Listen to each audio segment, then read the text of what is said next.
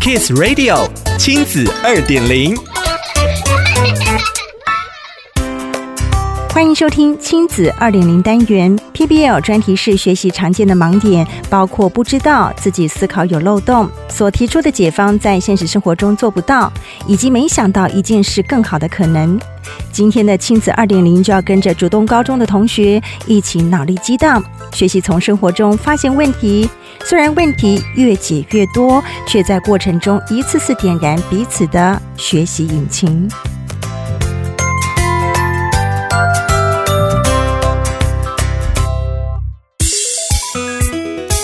是新竹县竹东高中最难的一门课。班上每四人一组，任务是发掘困扰生活的问题，并且提出创新而且可行的解方。有同学分享，曾经因为过胖而立志减重，原本以为多运动就能达标，每天跑步、打球却不见效果。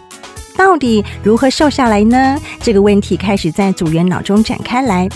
他们归纳出多种肥胖的样态，并且发问卷调查周遭的亲友，发现最令人困扰的具体情形是瘦了之后又复胖。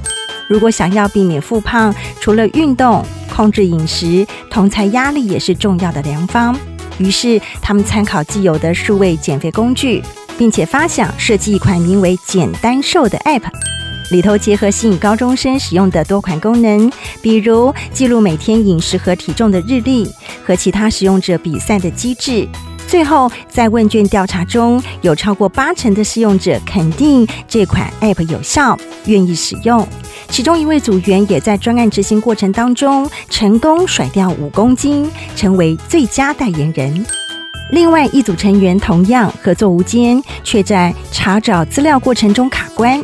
他们发现不少同学每讲三五句话就夹带一个不雅字眼，甚至变成口头禅，因此想要设计戒断工具。在这之前，同学们先整理了官方、民间、学术界的既有做法。但过了好几周，却找不到资料。